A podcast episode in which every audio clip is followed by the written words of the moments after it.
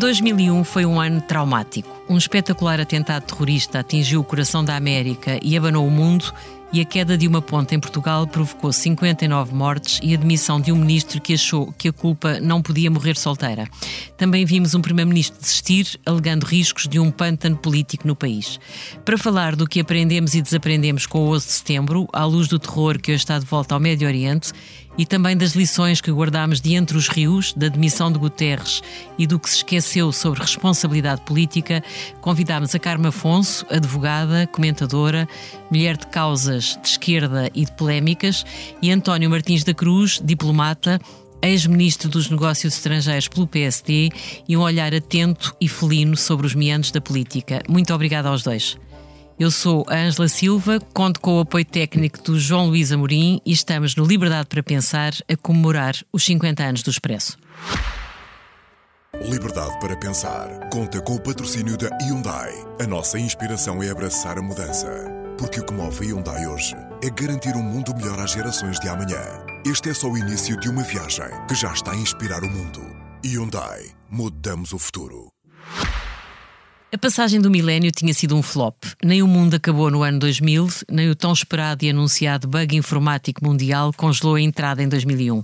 O mundo seguia normal, mas a 11 de setembro, quatro aviões comerciais desviados pela Al-Qaeda provocaram quase 3 mil mortos e o espetacular desabar das torres do Trade World Center em Nova York. O mundo nunca mais foi igual. E vamos em direto para imagens que nos chegam de Nova York. Two airplanes have crashed into the World Trade Center in an apparent terrorist attack.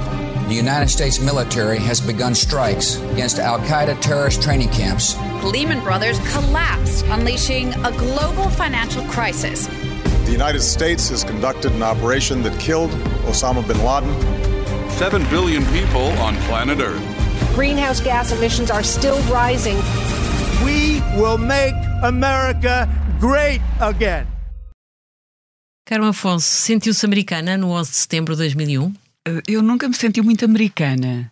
Uh, senti, uh, obviamente, uh, vamos lá ver, eu senti não só a importância, como até eu fiquei hipnotizada por aquelas imagens e, e terá sido um, um, Tive várias alturas em que isto me aconteceu na vida. Foi uma das alturas em que eu fiquei agarrada à informação.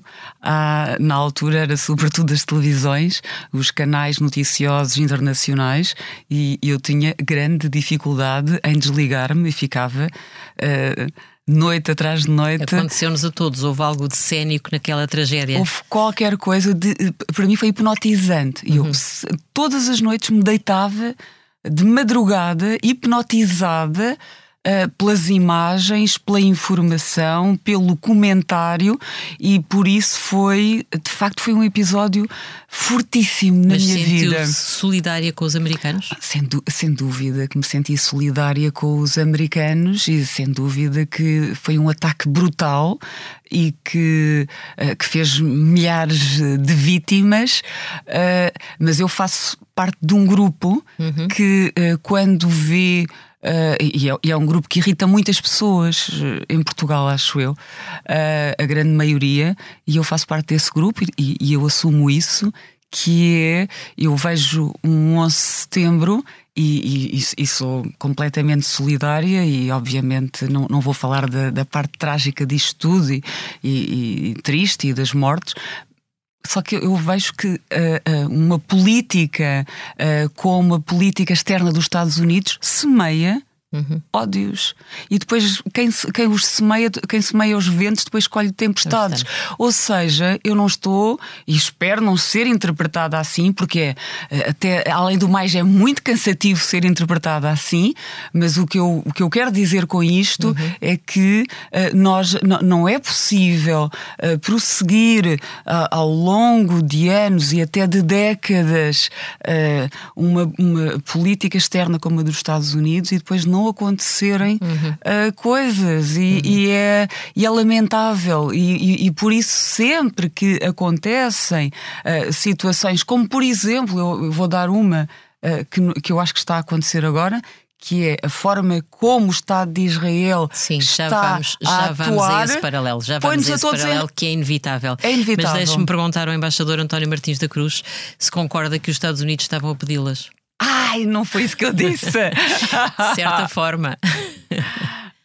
É, é, óbvio que não estavam a pedi-las. Eh, eu lembro-me muito bem do 9-11, eu era embaixador em Madrid Uhum. Uh, fui chamado, mal isso começou a aparecer, ainda vi destruir a última ponte, a última, a última torre. Uh, Lembrei-me que dois anos antes tinha estado lá no último andar com a minha mulher e com a minha filha, uhum. que era adolescente nessa altura. Eu vivia em Nova Iorque e percebo qual foi a, a preocupação que isso causou aos habitantes, que isso causou. Foi a primeira vez que os Estados Unidos foram atacados no seu próprio território a única vez que tinha acontecido antes tinha sido nos anos 40 em Pearl Harbor, no Havaí, mas no território continental foi a primeira vez. Foi a primeira vez que os Estados Unidos invocaram o artigo 5 da NATO, uhum. dizendo nós fomos atacados, portanto exigimos, queremos e exigimos a solidariedade dos nossos aliados. Eh, eh, eu fui embaixador da NATO e invocar o artigo 5 é uma coisa muito séria, muito séria, e os Estados Unidos fizeram pela primeira vez e foi, foi determinante para o, que se, para o que viria a suceder uhum. depois. Foi determinante para o que viria a suceder depois.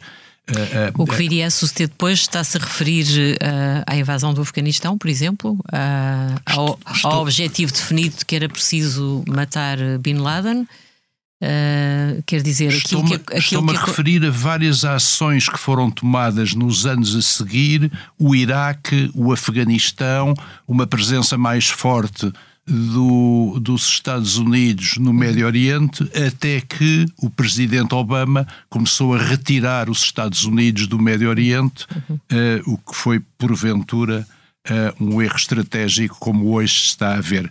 De qualquer modo, eh, de qualquer modo, eu penso que o 9-11, é, é, o, 11 de, de, o, 9 de, o 11 de setembro, é uma data marcante na vida dos Estados Unidos e por isso é uma, é uma, é uma data marcante para nós todos, para, para a política internacional, eh, é uma data marcante para os acontecimentos no mundo e que fez alterar equilíbrios que existiam até à altura. Uhum. Uh, e isso, obviamente, tem repercussões que ainda hoje estamos a sentir os efeitos. Sim. Carmo Afonso, concorda que hum, era inevitável os Estados Unidos terem avançado para o Iraque, para o Afeganistão e que e concorda também com o embaixador de que depois a ideia de recuar foi um erro? de todo. Uhum. Eu acho que vamos ter aqui uma conversa muito interessante. Espero que sim. Vamos, não vamos entender-nos em coisa alguma. Uhum. Uh, vamos lá ver.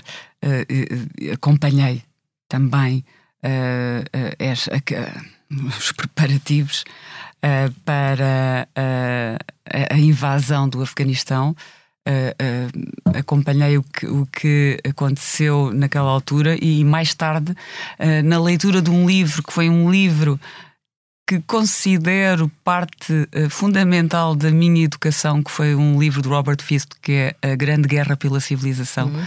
e ele estava lá e a, a, a, narração dos factos que ele faz daquela invasão são muito marcantes são as páginas uh, 900, é, 900 até mil e pouco do livro e recomendo fortemente a leitura. Uh, acho que uh, por falar em Uh, política externa que semeia ventos e que depois nos sujeita também a todos a colher tempestades, acho que a invasão do Afeganistão é um perfeito exemplo um perfeito. Uh, no, e aliás, feita Mas não na altura, haver, não na, pode na altura, se bem me recordo. Como, como, não pode haver vingança, não é inevitável haver um instinto de vingança uh, quando há um atentado terrorista. Ainda bem que, ainda bem que me pergunta uh, isso. Tão perverso e dramático quanto aquele. Ainda bem que me pergunta isso. Mas já agora está aqui o senhor embaixador que não me deixará mentir. se a memória não me falha, eu acho que nem sequer havia qualquer luz verde das Nações Unidas quando, uh, foi, quando, quando fizeram a invasão ao Afeganistão, ao.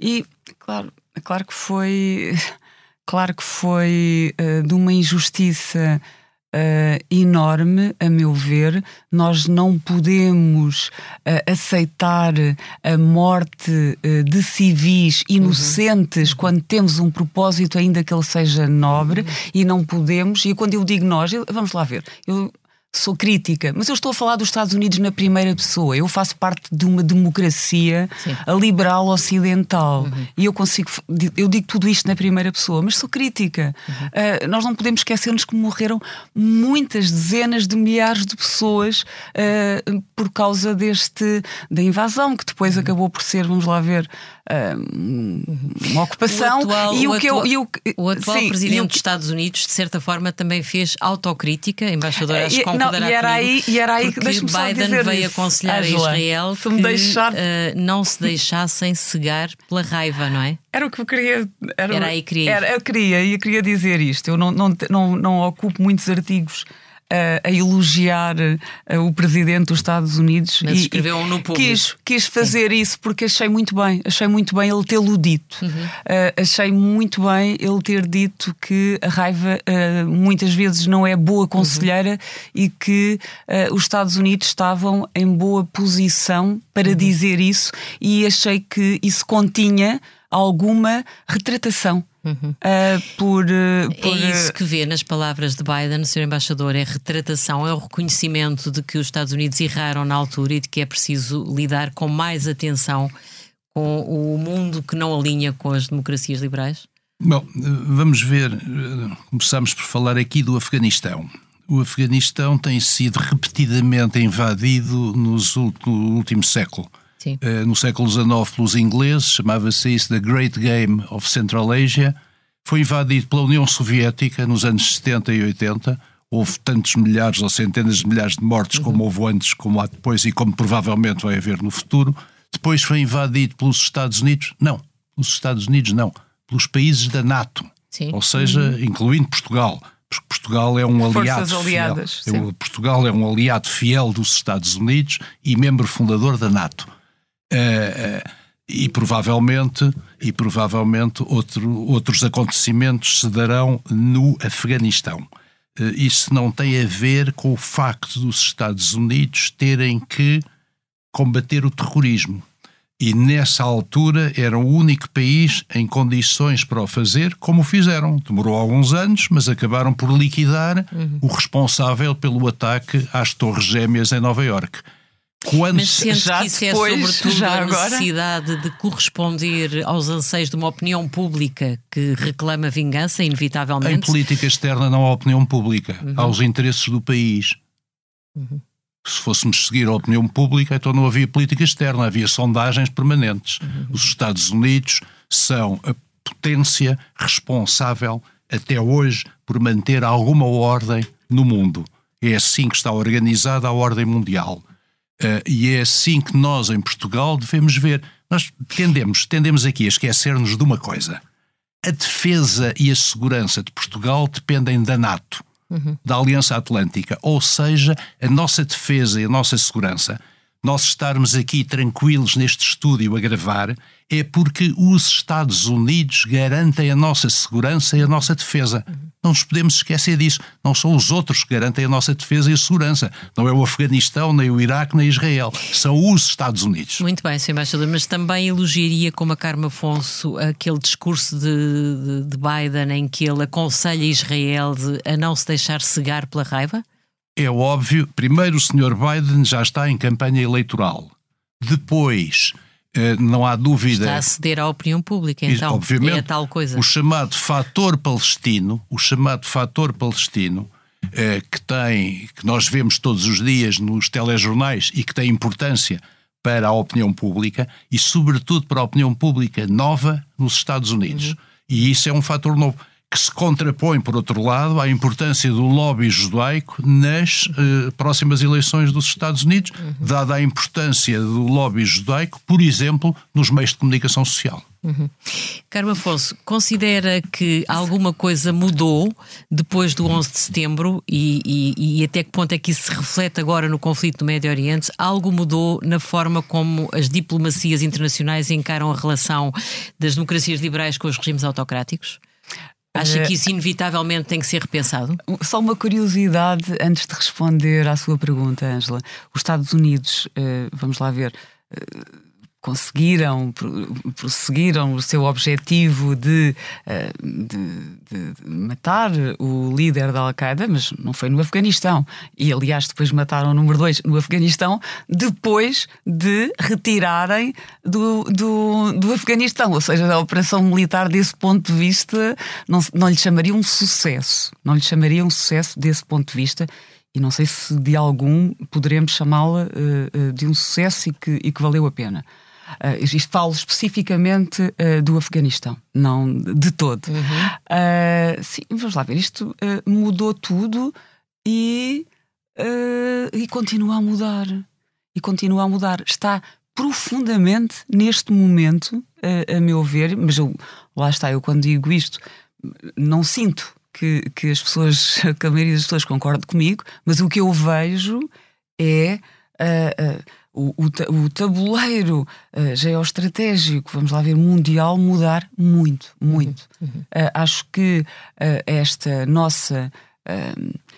acho que esta, este poder dos Estados Unidos já não é tão evidente e, e, e isso tem muito a ver uh, connosco. Acho o outro que, mundo está-se a organizar, acho no que, fundo é isso. É, acho que o outro Ou mundo.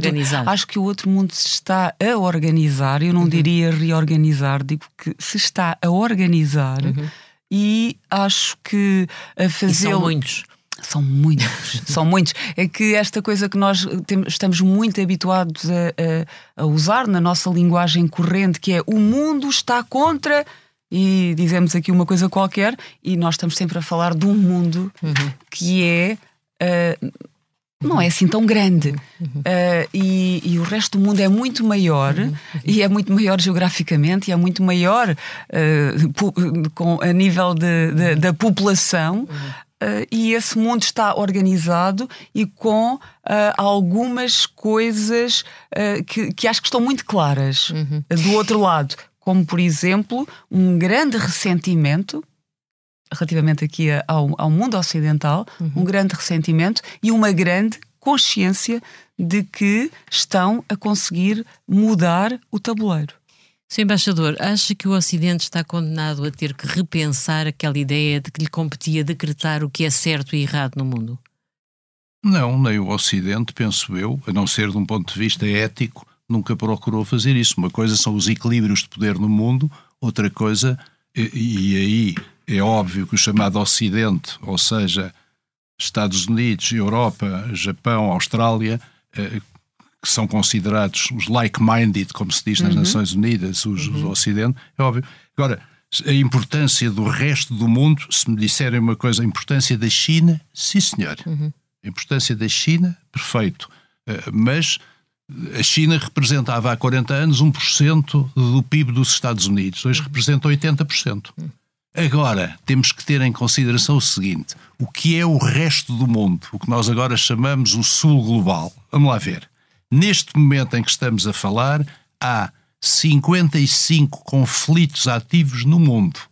Provavelmente o Expresso e os meios de comunicação social só falam da Ucrânia e só falam de Gaza. Há 55 uhum. conflitos armados no mundo. Ou seja, 2 bilhões de pessoas, um quarto da população do mundo, vive em zonas de guerra. Uhum.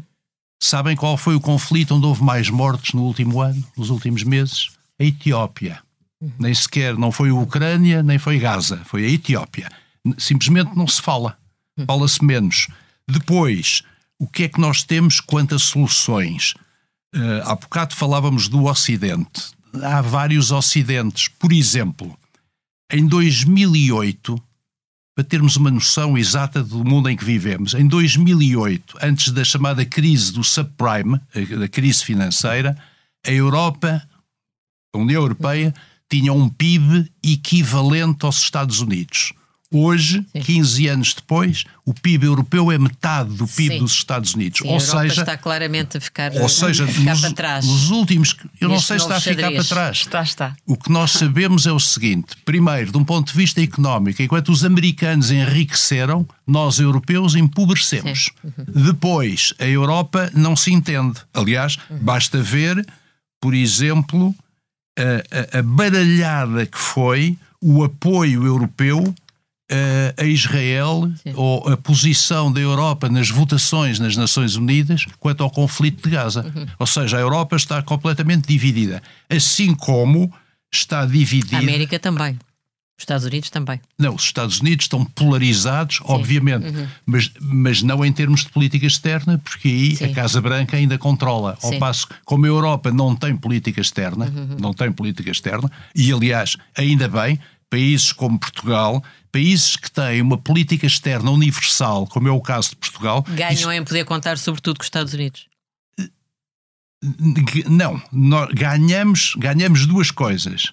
Ganhamos com o facto de, ter que se manter a unanimidade para decisões em política externa na Europa, Sim. porque se nós deixamos de ter valor acrescentado para observadores e para interlocutores do resto do mundo, e em segundo lugar, ganhamos com o facto de, de não haver uma política externa europeia a não ser com um denominador comum diluído, uhum. que é o único que é permitido é o único que é permitido pelos chamados grandes poderes. E quando eu chamo, quando eu digo aqui grandes, quem são os grandes poderes da Europa em termos de política externa?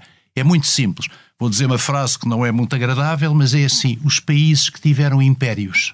Sim. Os países uhum. que tiveram impérios têm uma política externa universal. Uhum. Uh, uh, os países que não tiveram têm uma política externa regional. A Eslovénia, a Bulgária, os, os, os, Bálticos não têm uma política externa universal como tem Portugal. Os países da nossa dimensão, quem é que tem políticas externas universais? Nós, a Holanda e, e poucos isso mais. tem que ver com o passado imperial. Carmo Afonso, diga-me uma coisa. Uma das Tem a ver com os compromissos que assumimos no passado e que se refletem hoje. É por isso que existe a CPLP, por exemplo. Muito bem. Carmo Afonso, uma das consequências do 11 de setembro e que se tem uh, adensado até hoje é o sentimento de insegurança crescente nas sociedades ocidentais. Uh, os tipos de terrorismo também foram evoluindo, foram mudando uh, e vemos por toda a Europa, nomeadamente, um sentimento de crescentes tendências nacionalistas, de fechamento dos países, de fechar portas aos que vêm de fora e isso claramente alimenta as xenofobias. Como é que pensa que tudo isso pode ser gerido a partir do momento em que é muito natural que as pessoas queiram zelar pela sua segurança? Eu estou muito pessimista em relação a isso. Uhum. Muito pessimista, ou seja uh, vejo com, com grande preocupação uh, uma, uh, uma tendência que eu acho que é inegável, que é de, na Europa as forças vamos chamar, quer dizer, podemos chamar populistas, podemos chamar de extrema-direita e podemos chamar também xenófobas.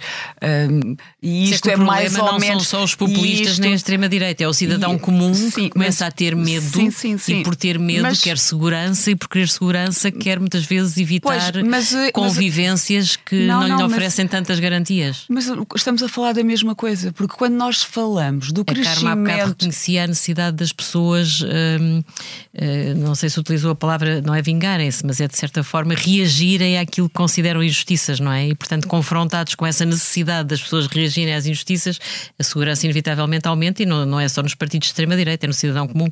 Sim, mas uh, uh, como, eu estava a dizer, uh, eu acho que não estamos a falar de coisas muito diferentes, na medida em que nós estamos a assistir a um crescimento destas forças políticas de tal ordem que o, o, que estamos a falar é o cidadão comum uhum. que está mesmo preocupado com aquelas questões. Quer dizer, acabou de ganhar um partido uh, posicionado, uhum. uh, como, estou, como estamos aqui a falar, uhum. na extrema-direita, nos Países Baixos. Uhum. Quer dizer, uh, há aqui um, um, um fenómeno que, que eu até o, eu encaro assim deixa de, de, existir a grande tensão política, o grande suspense entre um partido, como em Portugal é o Partido Socialista e o Partido Social Democrata, uhum. que são partidos um mais à esquerda, outro mais à direita, mas que são partidos de bom senso, partidos uh, de centro, uh, partidos que, uh, cuja alternância na democracia até demonstram alguma, vamos lá ver, vitalidade e até saúde democrática, e é bom de certa maneira, vamos lá ver, não, não será, não é um problema esta alternância, mas há uma uh, transferência uh, de uma transferência perigosíssima.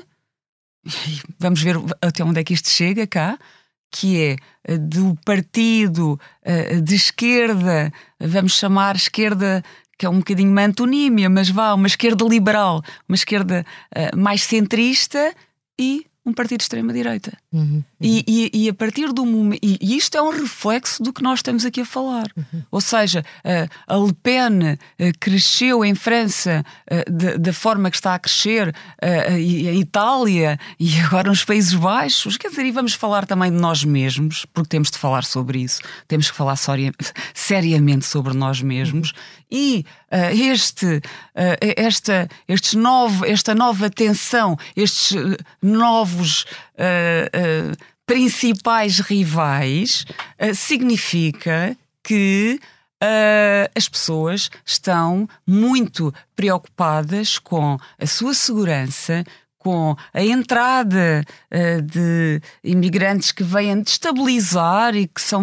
É tudo isto que nós estamos aqui a falar é, tem este reflexo depois uhum. uh, na vida política e partidária. Embaixador, uh, está pessimista relativamente à forma como tudo isto pode ter impacto na convivência entre vários povos e, na, e naquilo que era suposto ser uma tendência de abertura na Europa e que se pode transformar rapidamente na tendência contrária, de, de, de fechar portas? Não, eu não estou preocupado por uma razão. Uh, falámos há bocado do. Eu acho incrível, é que nós nunca iremos concordar. Não, não, não, estou preocupado por uma razão, é muito simples. Falámos há bocado da Holanda. Sim. Não foi o voto dos holandeses. Então agora nós não queremos seguir o voto, o voto da maioria. Uhum. O que é que nós queremos? Impor uma ditadura com as nossas ideias? Uhum. Não. Então, se queremos seguir o, o voto da maioria, o, a maioria escolheu. E escolheu o que é que isso. A mim não me preocupa nada. O que é preciso é encontrar uma maneira, como nós fazemos em, em diplomacia todos os dias, uma maneira de gerir a situação. Uhum. Aliás, repare uma coisa é, é, sobretudo o que o mundo está a fazer cada vez mais. Já repararam que nos conflitos que há na Ucrânia e em Israel já não se procura resolução para o conflito, mas gestão do conflito. Gestão do conflito. Já ninguém quer resoluções do conflito. Há bocado, para, voltarmos a Portugal então, já que a doutora falou de Portugal. O que é que nós temos no espectro político português? E que se vai refletir seguramente nas próximas eleições. Temos uh, dois partidos principais, um de centro-esquerda, outro de centro-direita, e depois temos na esquerda radical dois partidos, o Partido Comunista e o Bloco de Esquerda. Na direita radical, o Chega. Temos ali no meio dois partidos de direita ou centro-direita, a Iniciativa Liberal e o CDS. E depois temos outros pequenos partidos no centro-esquerda, o PAN, o LIVRE, etc. Bem, é isso. Se me pergunta se me preocupa a direita radical ou a esquerda radical, não, preocupa muito mais a esquerda radical em termos de política externa. E explico-lhe porquê. Sim. O Bloco de Esquerda e o Partido Comunista são contra a pertença de Portugal na Aliança Atlântica e contra a União Europeia. A direita radical não é. É a favor de Portugal na União Europeia e a favor de Portugal na NATO. Em termos de política externa, eu estou mais sossegado com a direita radical do que com a esquerda radical no nosso país. Pois podemos falar de questões de política interna. Política externa, penso que não há dúvida nenhuma quanto a isto. Bem, isso levava-nos agora a uma longuíssima uh, uh, conversa. Eu não acho que seja tão longa como isso. Era uma longuíssima conversa, mas eu tenho que voltar a Portugal e ao ano de 2001 para lembrar que por cá, nesse ano, começou com a tragédia de Entre os Rios, um conselho encravado nos limites dos distritos do Porto, Aveiro e Viseu, que saltou do mapa pelas piores razões. A queda de uma ponte que matou 59 pessoas e deixou o país em choque. Conjugação de fatores foi a explicação dos inquéritos oficiais, a extração descontrolada de areias foram as suspeitas locais. Num caso ou noutro, o socialista Jorge Coelho, que era ministro dos Equipamentos Sociais, apresentou de imediato a sua demissão. A culpa não pode morrer solteira e, nesse sentido, como é óbvio, tem que se tirar consequências políticas das responsabilidades que se tem no exercício do poder político que um ministro deve ter. E o conceito que eu tenho do exercício do poder político e do exercício daquilo que devem ser responsabilidades do ministro fazem com que eu assuma por completo a responsabilidade política deste acidente e, neste sentido, já solicitei a minha demissão de Ministro do Equipamento Social ao Sr. Primeiro-Ministro e considero que não tenho condições para continuar a exercer o cargo que vinha exercendo, que venho exercendo até ao momento. Carmo Afonso, como é que estamos hoje no que toca à assunção de responsabilidades políticas? João Galama devia ter feito o mesmo que Jorge Coelho em maio passado? É engraçado. Quer que... dizer, ele tentou fazer, mas depois travaram e ele aceitou pacatamente. Não devia ter aceito? Bom, vamos lá ver. É, é engraçada a, a questão do João Galamba, porque. Porque não uh... morreram 59 pessoas, é isso? Não, não, não, não, não, não. não eu, atenção, eu estava a ouvir as palavras do, do, do Jorge Coelho e estava, quer dizer, tenho-as quase memorizadas e, obviamente, não quero deixar passar sem elogiar novamente. Uhum. Porque foi, ele foi. foi foi uhum. incrível, foi, foi exemplar, sem dúvida. Não havia uma responsabilidade direta, digamos assim, não é? Sim, sim, sim, sim. Não, não, ele também assumiu uma coisa que se chama responsabilidade política. Política. Okay. Eh, se era preciso, não era. Se gostámos de ver, adoramos. Eu acho que é. E a é, Carma adoraria fica... ter visto João Galamba a fazer o mesmo em maio passado? Vamos lá ver. Eu agora tenho uma posição relativamente ao João Galamba que é Uh, assim, como, ele, como aconteceu agora, e, e da forma uh, que, que ele se demitiu agora, uh, e, e, no meio de todo este imbróglio uh, que nós estamos, passou-me, passou-me qualquer vontade que eu teria que o João Galamba tivesse feito as coisas diferentes naquela altura, há uns meses atrás porque eu acho que neste momento nós estamos, eh, à medida que eh, vamos conhecendo este, este, este processo e, e, tudo o que tem a ver com este processo, vamos novamente eh, não nos entender. Eu, o que eu vejo é que não, nada disto deveria ter acontecido uh, desta forma, não deveria ter acontecido uh, e por isso eu, tudo o que eu Mas sinto. Mas agora temos um processo judicial. Eu estava-lhe a perguntar era se, na sequência dos episódios rocambolescos que se passaram no Ministério das Infraestruturas. Naquela altura? Sim, se, o, naquela... se o ministro devia sentir-se responsável por toda aquela desarticulação na sua equipa, não é? Isso devia ter saído. Eu tenho que responder que sim. Okay. Aliás, eu na altura, na altura uh, falei, falei sobre uhum. isso. Na altura eu, eu achei que aquilo foi tudo uma grande, uhum. uh, foi uma grande atrapalhada, uhum. foi uma, foi uma. Uh, foi uma. E houve responsabilidade política no seu Não, e houve uma. E houve uma houve, que não, não pode transparecer uh, para a vida cívica que as coisas se passam assim uhum. ao mais alto nível. Uhum. Claro que não. Embaixador, e a demissão de António Costa no atual contexto era inevitável, na sua opinião? Tem havido, apesar de tudo, alguma discussão, que houve precipitação, que não estando ele, não, não, não se percebendo nenhum envolvimento particularmente encorpado do Primeiro-Ministro no processo, apenas foi referido o seu nome numa escuta, portanto que foi uma precipitação. Acha que foi ou acha que do ponto de vista da responsabilidade política ele estava obrigado a sair? Sim, vamos lá ver. A responsabilidade política tem que ser analisada em duas perspectivas. Primeiro, há uma responsabilidade coletiva, porque é o governo, os ministros fazem parte do governo e o chefe do governo também, e depois há uma responsabilidade individual. Uh, muitas vezes a responsabilidade individual sobrepõe-se à coletiva, sobretudo se o ministro tiver um peso político específico. Era o caso, por exemplo, do Dr. Jorge Coelho. Sim. que fez muito bem em demitir-se, ele achou que sim e demitiu-se. Uh, não era o caso quanto ao peso político uh, de, de, Galamba, uh, manifestamente. Quanto à demissão do Primeiro-Ministro, o Primeiro-Ministro fez, vamos lá ver, o Primeiro-Ministro dispunha de condições políticas excepcionais, raríssimas de acontecer, aconteceram no nosso país quatro vezes só, desde que temos uma democracia na Terceira República, só aconteceram quatro vezes, são maiorias absolutas. Uh, uh, e ele seguramente fez a sua avaliação. Ele entendeu que não estava em condições de continuar a exercer o poder devido àquilo que foi publicado, ou àquilo que foi tornado público, ou àquilo que ia ser tornado público. Uhum uh, pela Procuradoria-Geral da República. Mas diga-me uma coisa, concorda com a distinção que António Costa fez publicamente entre a sua responsabilidade política e a responsabilidade política dos seus ministros? O Sr. Embaixador estava a falar disso, a responsabilidade individual e a do coletivo. António Costa, de certa forma, considera que os ministros têm direito a errar e não têm que assumir a responsabilidade política, mas ele, porque é o chefe da banda, quando há problemas, tem que se demitir. Concorda com isto? Quer dizer, ou seja, o Primeiro-Ministro pode ser um chapéu protetor para a irresponsabilidade política individual dos ministros? Vamos lá ver, segundo a nossa Constituição, o Primeiro-Ministro é o único responsável.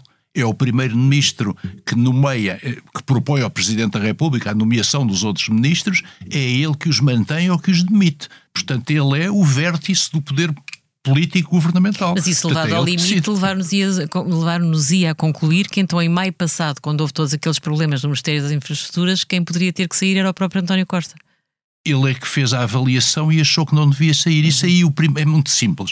O Primeiro-Ministro só tem que responder ao, ao seu eleitorado e à sua consciência. Ele achou em consciência que não tinha condições para continuar a governar. O que eu lamento não é isso. O que, eu, o que nós podemos lamentar eu talvez talvez lamento é uma expressão muito forte. Eu não lamento. Acho estranho que esta situação não tenha morrido 24 horas depois uhum. e estejamos a viver este prolongar de um governo que não se sabe. Olha, não imagina a quantidade de telefonemas que eu tenho tido de amigos meus de vários países europeus a perguntar: mas então há governo? E o governo é de gestão ou não é? Pode tomar decisões ou não pode tomar? Então, e agora não têm governo e vão aprovar um orçamento? Então, mas o Parlamento não foi já demitido. Ou seja, Primeiro-Ministro. Embora não faltem na Europa situações absolutamente atribuladas de quedas de governos, de eleições antecipadas, de ciclos que se interrompem, não é? Quer dizer, Portugal aí até tem sido um exemplo de estabilidade. É, é verdade, é verdade mas este prolongar da vida política deste governo e do Parlamento para permitir uh, a aprovação do orçamento é a primeira vez que sucede na nossa história constitucional. E daí a estranheza de algumas pessoas, de interlocutores estrangeiros, sobretudo. E foi porventura o que nos fez mais mal a nós, e nós às vezes não temos a consciência do que nos faz mal, da percepção que os outros têm de nós, o que foi fatal para Portugal foi o título do Financial Times Corruption in Portugal. Uhum. Isso foi fatal para Portugal. Sim. E eu penso, se quer a minha opinião, o primeiro-ministro citou isso. Eu penso que o doutor António Costa, que tem obviamente muito mais que nós todos aqui em volta desta mesa acesso a informações lá de fora, Sim, teve a plena noção, Sim. teve a plena noção que isso era altamente prejudicial e negativo. Era era um fator de visibilidade negativa Sim. para Portugal que iria prejudicar a sua ação política futura no governo. Claro que sim. Carmo Afonso, em 2001, quem teve a percepção clara de que também já não tinha condições para fazer grande coisa no leme do país foi António Guterres, que se demitiu na sequência de uma derrota em eleições autárquicas em que, uh, objetivamente, não era obrigado a sair. Considera que Uh, António Guterres fez bem. Acha que uh, faz sentido uh, a percepção de que não há grandes condições de governabilidade levar ao abandono? Ou acha que deve haver resistência, sobretudo quando não se percebe qual é a alternativa? É uma pergunta delicada. é uma pergunta delicada. vamos. Vamos lá ver. Uh, eu vou dar aqui um. Ou seja, para uma esquerdista a subida, a estabilidade é um valor uh, primordial e as condições de governabilidade? Vamos lá ver. eu tenho, acho que há uma, uma definição de conservador, de conservadorismo e do que é um conservador, que é a melhor de todas. Que é um conservador, é o que quer que as, que as coisas fiquem da maneira em que estão. Uhum. Ou seja, Uh, se, quando era para ir para, para integrar, na altura, a, a CEE, a Comunidade Económica Europeia. Os portugueses não queriam, porque eram os portugueses conservadores. Não, então agora vamos para a Comunidade Económica Europeia. O que é? Se hoje perguntarmos CD, quem é que quer contra. CDS se, era contra. Conservadores? Sim. Se, se hoje, se hoje perguntarmos, se hoje uh, perguntarmos uh, quem é, se querem uh -huh. sair da, da, da, União Europeia, Claro que não, mas jamais. Um conservador é isto. Uhum. Um conservador é isto. Eh, eh, é, a criança que faz uma birra para entrar no banho uhum. e depois faz uma birra porque não quer sair do banho. Eh, isto é o movimento. Essa é uma bela imagem. Mas é igual, isto é o movimento conservador. E, e outro bom exemplo disto é, por exemplo, este governo não tinha o apoio dos portugueses. Aliás, se nós formos ver a história de, de, de, da opinião pública relativamente aos governos em Portugal, nós temos isto relativamente a todos os últimos uh, governos. Eu tive a ver isso por uma curiosidade não há muito tempo. Todos, a perder de vista. Os portugueses não apoiam o governo, mas hum. isso não quer dizer que gostem da ideia de, uh, desta, desta alteração. Os portugueses gostam muito de estabilidade, uhum. porque os portugueses são altamente conservadores e prezam muito a estabilidade. Portanto, acha que o Primeiro-Ministro que atira a toalha ao chão e que diz eu sinto que já não tenho condições é um, é um belo exemplo, é, é, é, revitalizador para a opinião pública e para a consciência coletiva? Uh, não, por acaso não, por acaso eu não estou nada contente, devo dizer-lhe. Uh, eu eu não, não, me, não, não me considero, não sou, não, por isso não me considero-me socialista uh, e, e até gosto de mudanças e até gosto de. Mas não gosto, não, não acho que isto. Uhum. A, a sensação que eu tenho disto que aconteceu agora é que não deveria ter acontecido. Uhum. E acho que tiramos daqui. Uh, uh, para o coletivo muito mais ilações negativas do que positivas, porque, por exemplo, as pessoas, o, o cidadão comum, sente que deverá ter uma enorme fragilidade perante, por exemplo, as questões da justiça, perante investigações do Ministério Público, porque se, Olha, e, porque e, se e, o primeiro de ouvir a Procuradora-Geral da República dizer que não se sente responsável pela situação que o país está a viver? Zero.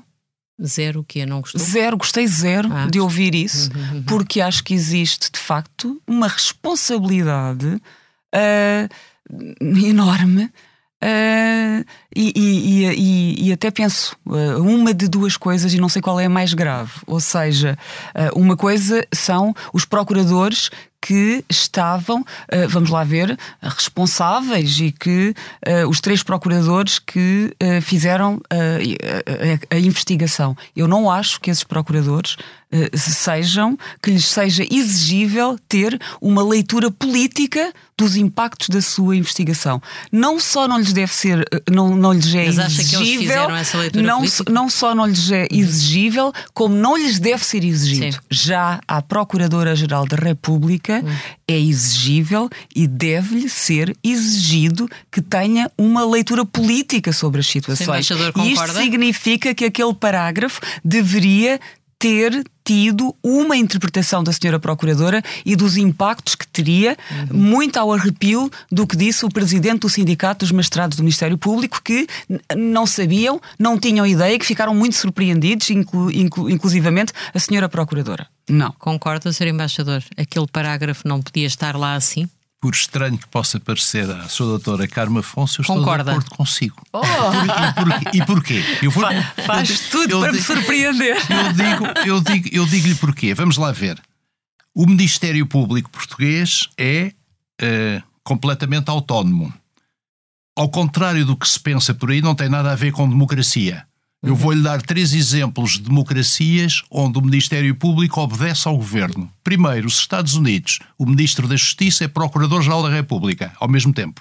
Uhum. Segundo, os procuradores são eleitos. Não tem nada a ver. E uhum. obedecem ao eleitor, são eleitos.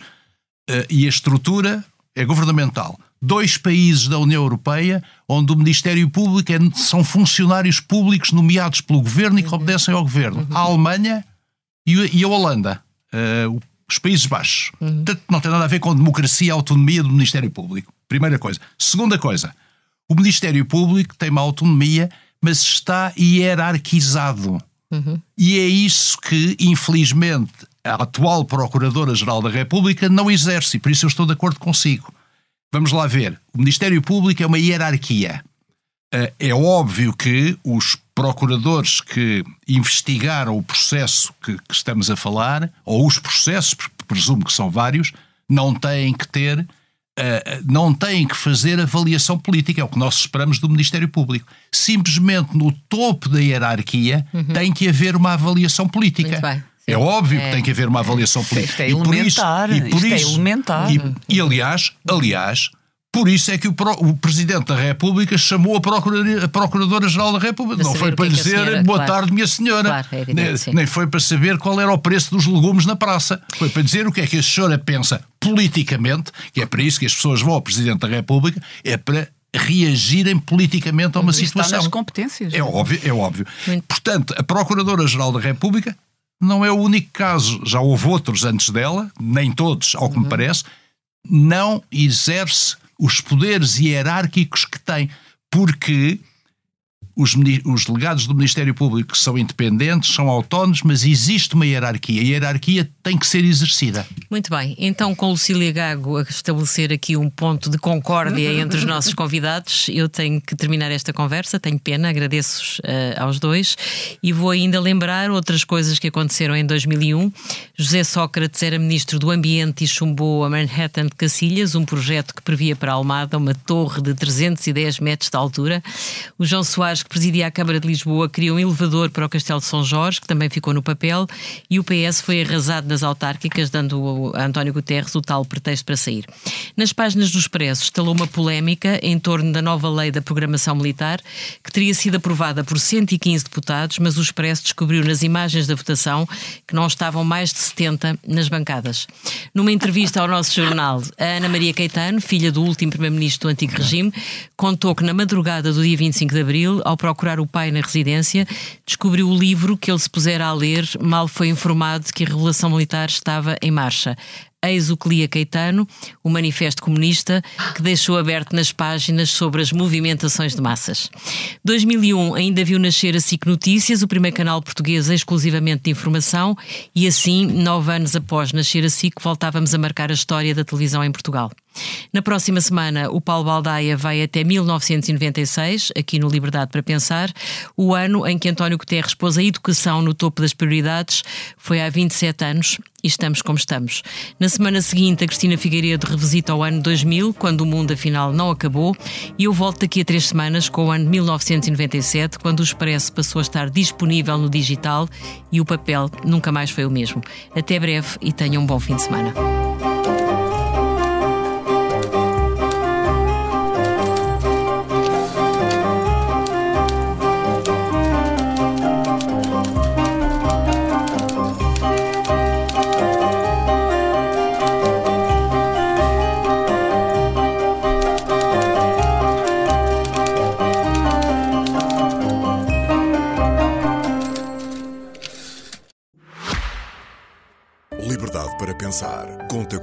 Patrocínio da Hyundai. A nossa inspiração é abraçar a mudança.